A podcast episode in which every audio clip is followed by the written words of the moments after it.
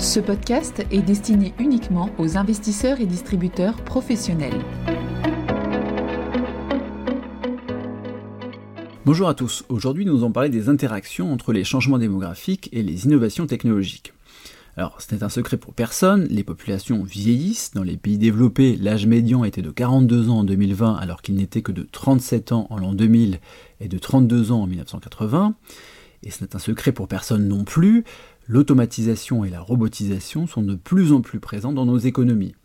Selon la Fédération internationale de robotique, il y avait 126 robots pour 10 000 employés en 2020, alors qu'il n'y en avait que 55 en 2015. Il y a donc eu plus qu'un doublement en 5 ans. Ce qui est moins connu, ce sont les liens entre la démographie et la robotisation.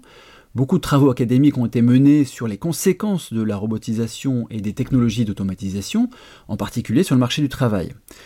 Ces travaux aboutissent généralement à la conclusion qu'elle a accru les inégalités en supprimant des emplois routiniers moyennement qualifiés, mais aussi qu'elle a eu des conséquences négatives mais limitées sur l'emploi et sur les salaires. En revanche, il y avait jusqu'à récemment assez peu de travaux sur ce qui est à l'origine de la robotisation, et justement, un papier de Daron Acemoglu et de Pasquale Restrepo, publié dans la Review of Economic Studies, l'une des revues les plus prestigieuses du monde, offre un éclairage intéressant sur cette question. Alors, Acemoglu et Restrepo sont partis d'un constat simple, les pays les plus avancés dans le processus de vieillissement sont aussi les pays pour lesquels la robotisation est la plus avancée. Il y a par exemple beaucoup plus de robots par employé au Japon, en Allemagne et en Corée du Sud qu'aux États-Unis. Évidemment, corrélation n'est pas causalité, ils ont justement essayé de comprendre ce qui était à l'origine de la robotisation avec à la fois un raisonnement théorique et une démonstration empirique. Pour commencer, Acemoglu et Restrepo ont développé un modèle théorique qui permet de montrer que le vieillissement devrait conduire à l'automatisation industrielle, parce que la pénurie d'employés d'âge moyen avec les compétences permettant de réaliser des tâches de production manuelle accroît la valeur des technologies qui peuvent se substituer à eux. Tout simplement, il devient pertinent pour une entreprise d'investir dans un robot quand elle ne trouve plus suffisamment de main-d'œuvre pour sa production. Il montre ensuite que dans les faits, avec un échantillon de 60 pays, les pays qui sont le théâtre des changements démographiques les plus rapides ont investi davantage dans de nouvelles technologies de robotisation et d'automatisation, et le seul facteur vieillissement explique environ 35% des différences d'investissement dans la robotique entre les pays, et environ 20% des différences d'importation de robots entre les pays. Mais il ne s'agit pas que de robotisation, puisqu'Acemoglu et Restrepo montrent que les pays et les régions où le vieillissement de la population est le plus avancé investissent également davantage dans d'autres technologies d'automatisation, comme les machines-outils avec contrôle numérique ou les machines à souder automatiques. En revanche, ces pays et ces zones n'investissent pas plus que les autres dans les machines non automatisées, comme des machines-outils manuelles.